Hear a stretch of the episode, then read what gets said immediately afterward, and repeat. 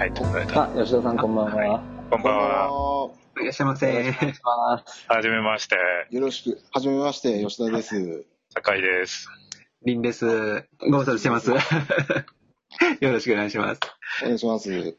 本列島縦断型。あ、そうですね。今日も北から南。ね、北から南、はい本当です様々な今日は台風模様がありました。はい、吉田さん、飲み物は？はい。やってます？大丈夫ですか？あはい。では、いただきます。はいよろしくお願いします。今日はあの、総務省のやつ、あ、本当ですね。今日、あれはちょっと話題にしなきゃっていう感じでは思ってるんですけど、ニュース飛び込んできましたね。どうなんですかね、福。島と、は？いあえーはい、福島と、お荒あ川、東京ですね、荒川区。はい、それから佐賀ですね。佐賀ですね。皆さんどっかに繋がってますね。こうあのそれぞれね、あの、ええ取りこれまでの取り組みを踏まえて頑張られるのかなというそ感じで。うですね。ベースはそれがあってうん、はい。うんまあ、当然それももちろん、はい、審査の前提ではあったと思いますけど。これはクラウドを考えてるわけですよね。うん、そうですねはい。今回はクラウド、はい。名前もあの、先導的な教育システムの実証とか、あるいは、まあ、そのシステムの上で教育体制構築とかですね。そうですね。今回は覚えにくいっていうか、先導的とかいっぱいあるので、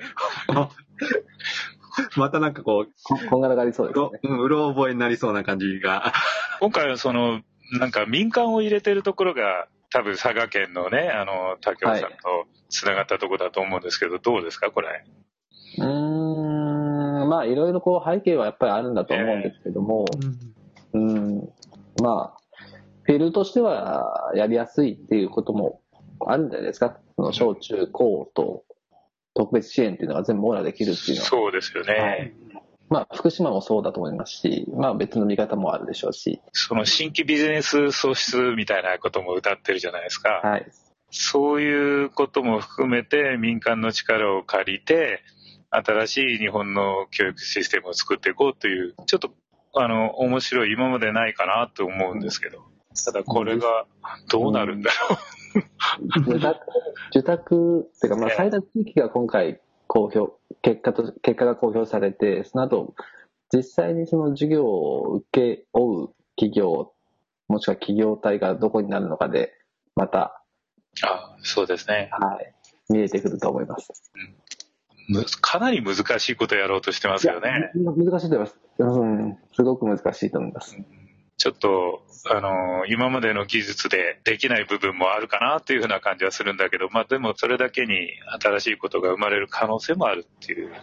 ことなんですかねそ。の辺、吉田さんのところ、石狩とかで話はなかったんですか？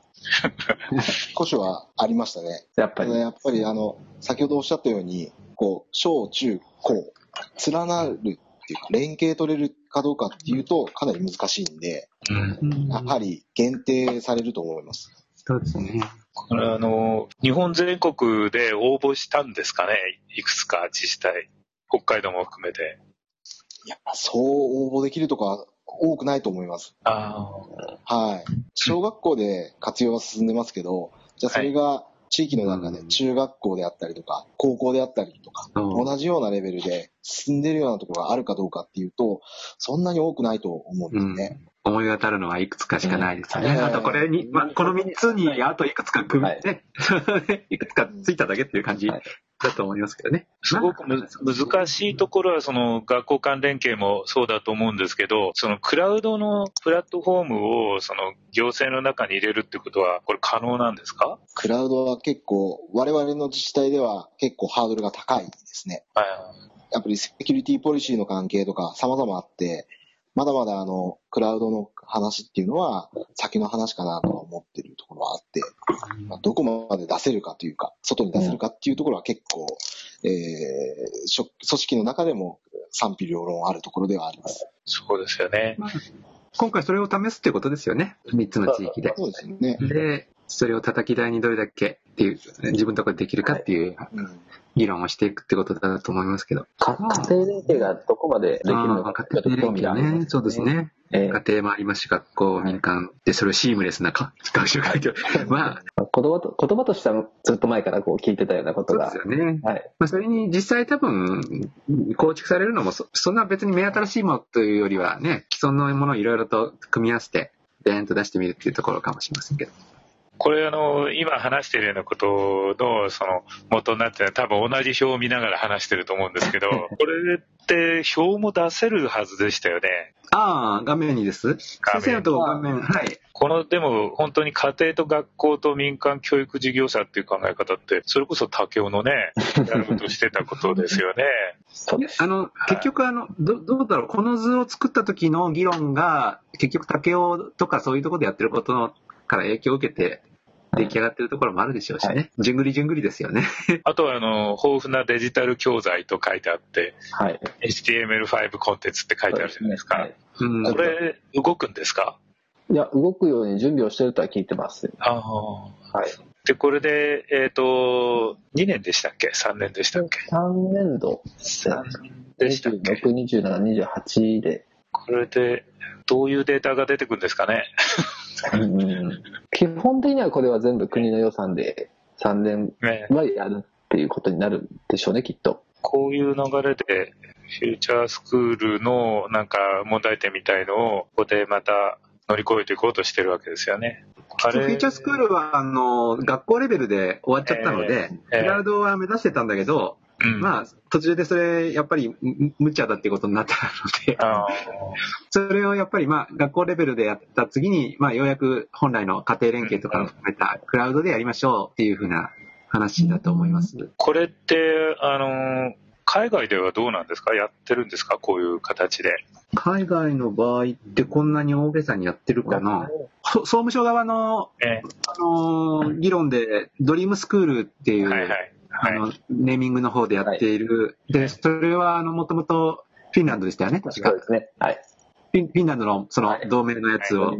参考にしたってやつですけど、あっちはあの、そのドリームスクールのあの会議の資料にも書いてあるんですけど、割とウェブ上のプラットフォームでいろいろと重視してやってるみたいな考え方なので、こういうクラウドって言った時に、あの、毎回あの、クラウドって言葉の曖昧さにいつも悩むんですけど、あの、まあ、LMS ですよね。外部のはい。LMS みたいなのを使うっていうイメージの人もいるし、単純にあの SNS っぽいことを考える人もいるし、そういう、あの、いろいろ個別ツールを組み合わせて使うみたいな話とか、あと、そのフィンランドのドリームスクールは、ど、どの業者が作ったものでもいいから、裏側は統一規格にしましょうっていう、あの API っていう規格を作って、個別のサービスはいろいろな顔を持ってて、バラバラでもいいんだけど、例えばあの、お互いはちゃんとデータが共有できるみたいな、あるいはお互いのでサービスを乗り合うみたい、乗り合いするみたいな感じのことをちゃんと仕組みとして作ろうと。そうすることでいろんなツールとかコンテンツを作る人の参入がしやすいようにしようっていう、うんあの考え方で、あの、やっていらっしゃるので、その辺が先ほどの言ってた、なんかいろいろ開発部とか商品作ろうみたいな話とかにもつながってくるね。のかなとは思いますけど、結局国際ビジネスとして考えると、ばガラパゴスなわけにはいかなくなってくるので、うんゆくゆくはここで培ったクラウドの教育システムを、やっぱり外国に送り出すってことが重要になってくるのかなというところですよね。なんかね、あの、とても、こう、面白そうなんだけど、我がエスクは、あのね、厳しいから、だから、クラウドが本当にね、使いたいんですけど、なかなか使えないじゃないですか。これで、そういうところを突破する、こう、力となってくれると、本当に嬉しいんだけどな、と思って。まあ、あの、一つの議論の材料というかね、なるんじゃないですかね。いい意味でお手本になって、あの、一つのやり方示してくれれば。そうですね。でも毎回あの、さ坂井先生の話聞くと、ええ。本当にあの、い。や、本当に動いてくれないっていう、あのことが伝わってくるので、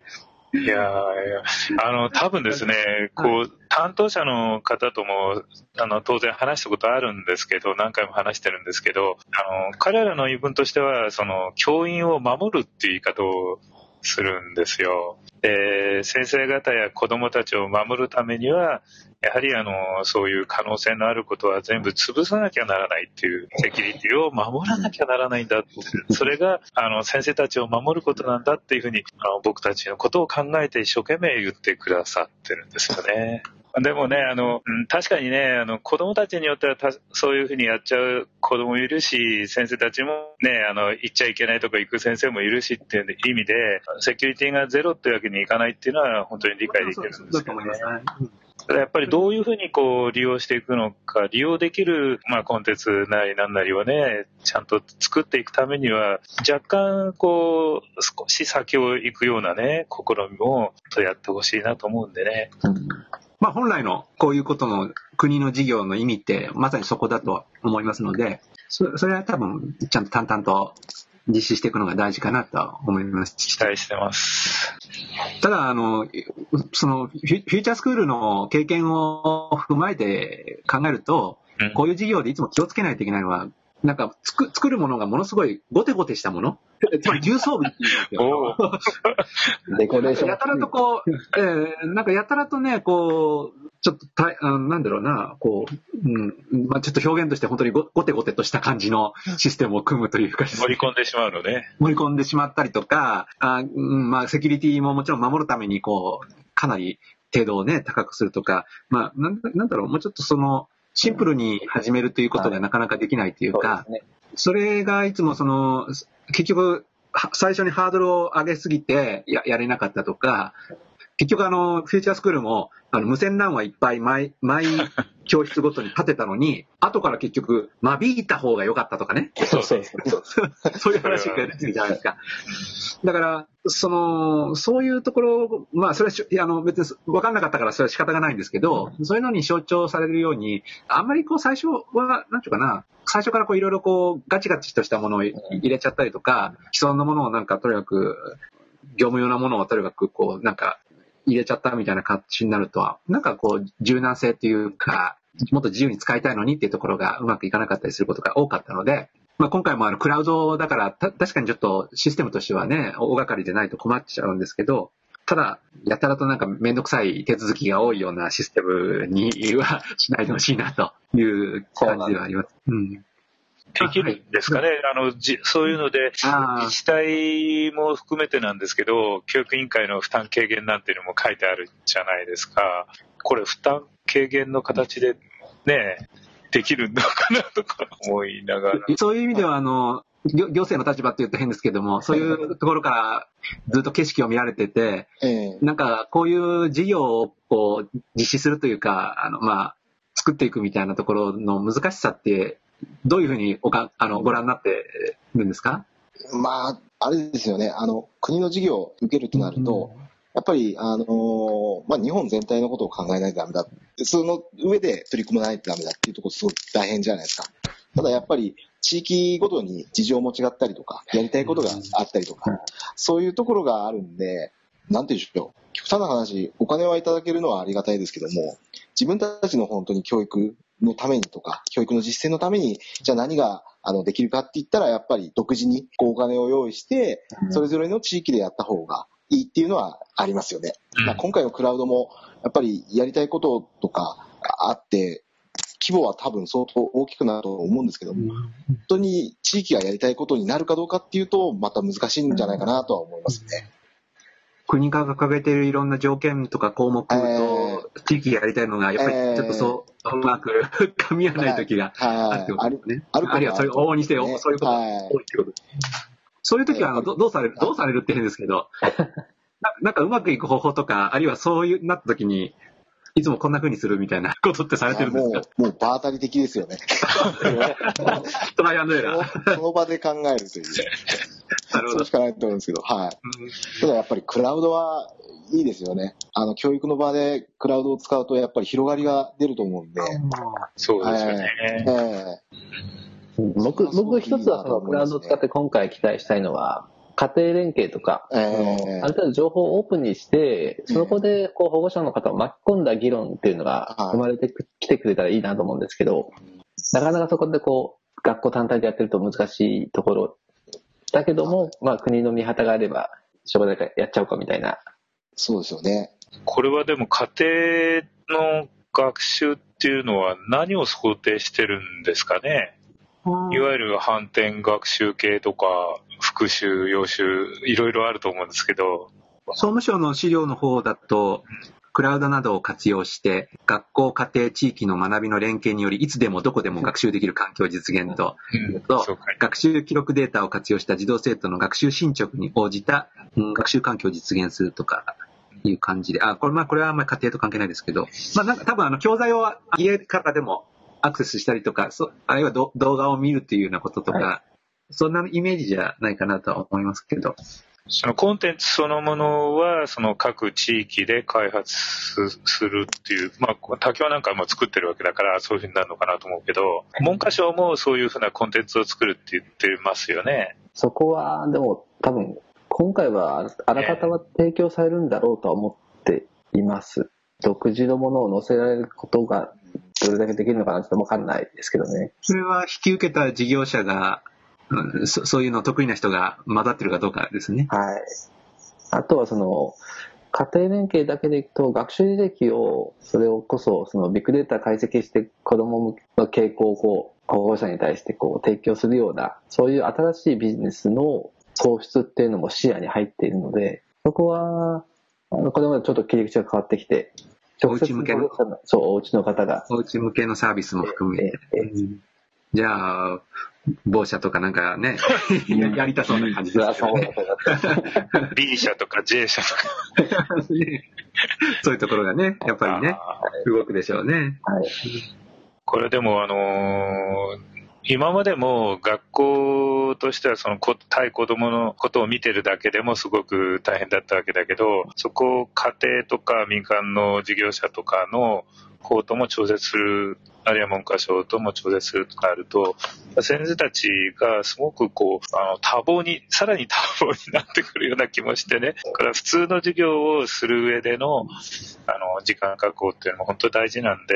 この辺が、あの、この研究するところの先生たちに負担かからないといいなと思う。なんか、いつでもクラウドで、いつでもどこでもって言うから、24時間営業になるのはちょっとね、さすがに勘弁して、ね、そうなんですよ。それがちょっと学校の先生としては怖いところなんですよ。特に日本はただでさえそういうのを求めてきますからね。うん、現在でもそうですからね、電話によっていつでも呼び出せる状況があるんで、ちょっとね、あの、怖いとこですね。で もまあ、あの、こういう試みはね、新しいことの試みはすごく大事なことだと思うんで、やっぱりその受託された地域のコーディネーターになるような方っていうのは、うん、どれぐらいこう機能するかってすごく大事になると思うんですけど、これだけやっぱり学校がまたがってくると、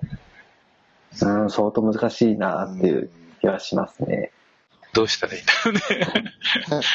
だって、まあ、佐賀だけでいくと、高校があって特別支援があって、ここは県、県立学校なんで、県教育長の管轄じゃないですか。それに武雄市は武雄市教育委員会で、うん、あ割と、その他教の場合はもうすでにこの体制に近いものがあるんで、流れはできてると思うんですけど、僕、とりあえず心配してるのは荒川で、福島のことはちょっとよくわかんないんですけど、荒川の方は現在あの、ネットワークへの接続のことからまず頑張らなくちゃならないところがあって、一生懸命やってるところだと思うんですけど、その上でこの、これが入ってくると、果たしてうまくいろんなところが動くんだろうかってちょっと心配になってしまうところはあるんですけどね。通信経路としては、校内ランじゃないもう一個別の Wi-Fi ルーターないしっていう、ええ、そっちの回線も別途用意をされて、ああ、そうですか、うん。クラウドはそっちに向かっていくっていうのを聞いてます。あじゃあ、そしたら、あれですね、あの、モバイルも含めて、みたいなことですね。はいまあ流れがね、あの、もうあらゆる手を使うしかないでしょうね、これ、家も使うとなるとね。まあ、そそうなる、なりますよね、この規模でやると。うん、まあ、目指してるのはそこですよね。はい、うん、いよいよ。いよいよ考えていたことを、ね、取り組んでみるというところだと思うんですけど。もう本当に総出で、日本総出でやるっていう なんか、うん。文科省の、あの、情報教育課の方々も、まあ、まさに総出だとかいうふうな感じでおっしゃってましたけどね、以前にね、あの話聞いた時に。うん、なんかもう、そういう気持ちでやってらっしゃるかなりいろんなことを動員動員しないといけないなっていう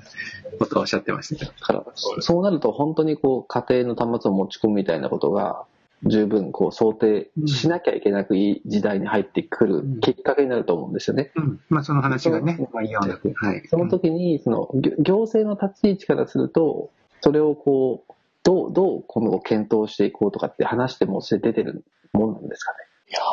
まだ、あの、我々の自治体ではそういうところまでは全然行ってないんですね。やっぱり、えー個人の端末持ち込みは、まあ将来的にはそうなるだろうぐらいの意識を持ってる方がいらっしゃいますけども、まだまだ現実的には、あの、自治体で端末を用意するっていうところで、じゃあどう、どうやって整備しようかっていうところの話でしかないですよね。やっぱりまだね、そうやって動き動き出してないので、あの、ねあまりこう、現実味が伝わってこない。そうですね。わわ我々あの、まあ、今日のニュースをすぐわーっとこう、気にするような人間が揃ってると、ま、まだ、まだやってきてもいない、あの、モバイルルーターだなんだって話まで 飛び出して。だからちょっとここの、スナックで話してることはかなり。最先端のことだと本当に思いますよ。全然普及してないし、話としては、多分聞いてても、えー、えー、とか言って、本当なの？みたいなね。夢物語を、まさにドリームの話だ。はい。PC 教室の端末をタブレットに振り振り返るっていう方が圧倒的にこう、やりやすいというか。ね、それうん。それが、それをどうするかみたいなことを考えてるんでしょうね。本当にそれでいいのかって話とかもいろいろあるし。うんだからその時に、その、それこそ 4, 4年間で文科省としては交付税でこれだけつけましたって話が今出てくるじゃないですか。で、こ交付税でやろうとした時になかなかやれないことってたくさん出てきて、現実的には。そこって、その、本当に行政の一般論的に交付税の扱いってどうどうなんですか？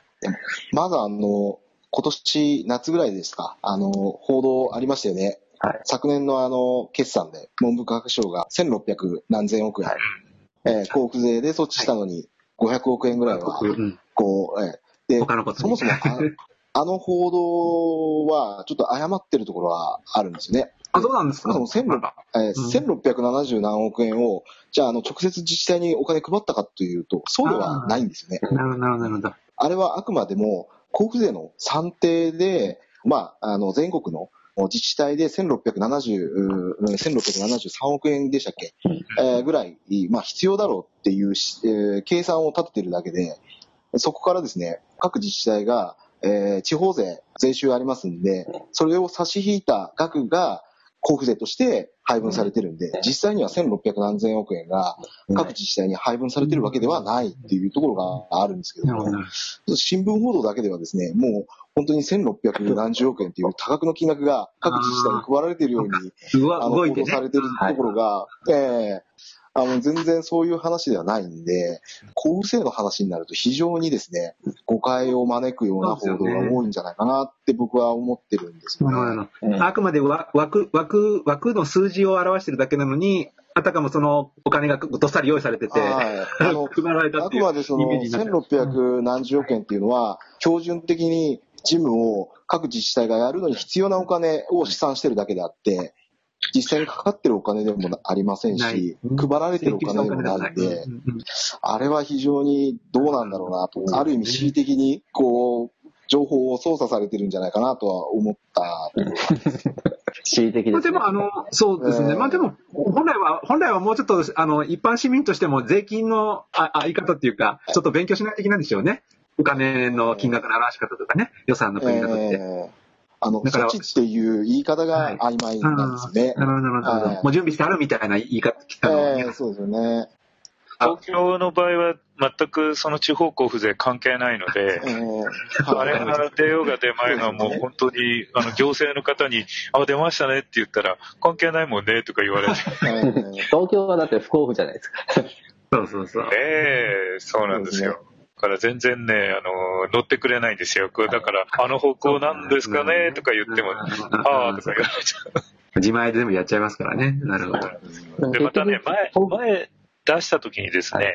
国の予算と自分のところの予算と両方を使ってネットワークを整備したことがあるんですよ。その時に、その、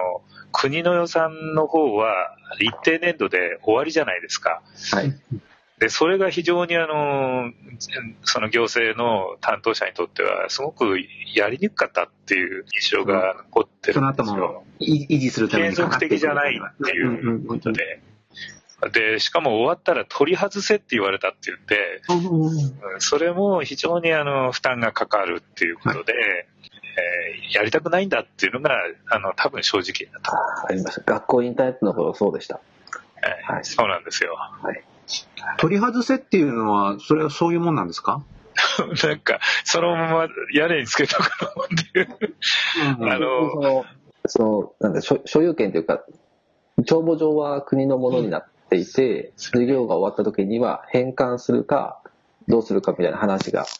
それでもう、ああ、そっか、もうあらかじめも取り外しっていうか返還っていうふうに決めてしまえば、取り外して返せってことになっちゃうしってことですね。まあ、あと学校の屋上にアンテナみたいなつけてたやつ。パラボラ外さなきゃいけない。そう、パラボラ外して返さなきゃいけない。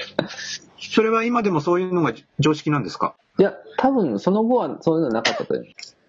ミレニアムプロジェクトの頃は、こんな欄は、そういうことだったので、はい、お金使いたくない一つの原因になってたってことなんですね。行政担当者としては嫌だと。うん、うん、まあ、私はわかりますけどね。うん、えじゃあ今はそういうことはないんですね。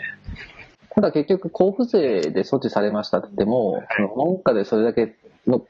額をこう算出しましたよって言ったところで、それがこう、実際に歳入として入ってたときに、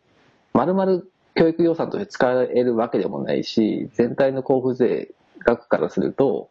増減が、まあ、様々なところであって、歳入としては一緒くたになっちゃうわけですよね。一回。ああ、そうですよね。な、何に使うとかだね。でも、多分そういう言い方が多分誤解も生むんじゃないですか？あの、吉田さん教えてください。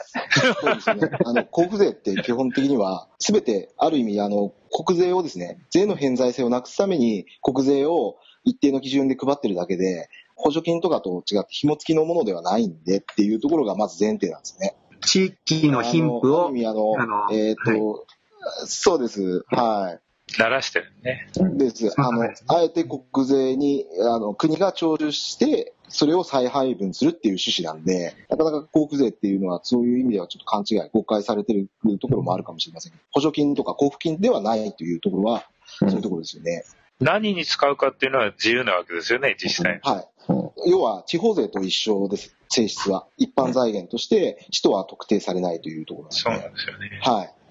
だから、あの、教育の ICT なんかの整備の予算に使うかどうかっていう考えは、地域ごとにあるかないかってことにまた依存するし、かつその時金額がどうなるかとか、もうそれは全然まるっきり分かんないってことですよね。はい、あともう一つ言えるのはですね、例えばそういうふうに、あの、各自治体で標準的なそういう事務をやるのにいくらかかるだろうっていう計算の中で、はい、えっ、ー、と、ICT の部分で言えば、まあ、あの、文部科学省の言うところに言えば、比較的多めにつけてるけど、自治体ではそこまで予算がついてないっていうのはありますけども、逆のことも言えるんですね。例えば、修学援助費のような扶助費の部分で言えば、実態は相当自治体は持ち出ししてるんですけども、交付税の算定上は、そう多くは算定されてないっていう事実もあった。